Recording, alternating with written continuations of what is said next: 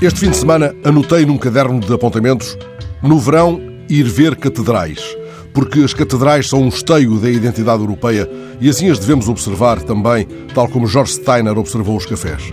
E logo pensei na Catedral de Estrasburgo, que não conheço. Ela foi a catedral mais alta do mundo até à segunda metade do século XIX, quando Colónia ergueu o vertiginoso pináculo sobre as pedras que terão guardado os restos mortais dos três reis magos.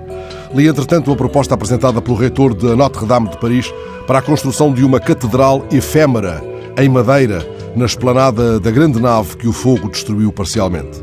O reitor da Notre-Dame imaginou um lugar que seja bonito e simbólico e que possa acolher os visitantes impedidos de entrar na catedral tomada pelas obras de reconstrução. E logo se me impuseram as imagens da capela Campi, no centro de Helsínquia, onde nunca entrei. Dezenas de vezes demorei os olhos diante de um ecrã que me revelava o esplendor das suas paredes interiores em tiras de tronco de amieiro, num maravilhamento próximo do êxtase. Assim possa a catedral sonhada pelo reitor da Notre-Dame, mesmo efêmera, ser essa concha para o silêncio de Deus, nestes dias tão marcados por aquilo a que Julio Llamazares chamava este fim de semana no El País a desacralização da sociedade.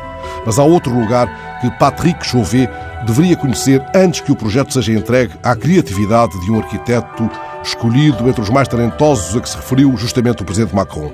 Esse lugar é a Capela Árvore da Vida, desenhada por António Jorge Fontes para o Seminário Conciliar de Braga. Num admirável texto escrito há já alguns anos no público, o jornalista António Marujo chamou-lhe a Capela Encantada de Braga. São, escreveu Marujo, 20 toneladas de madeira que escrevem todo um tratado de teologia e beleza.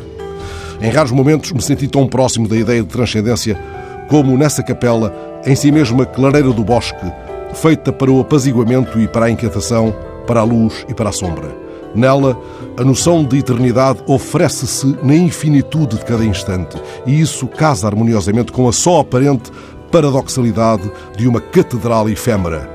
Os dicionários explicam que a palavra efêmero vem do grego e designa aquilo que vive só um dia, tal como a rosa da Atacama, tão bela e frágil.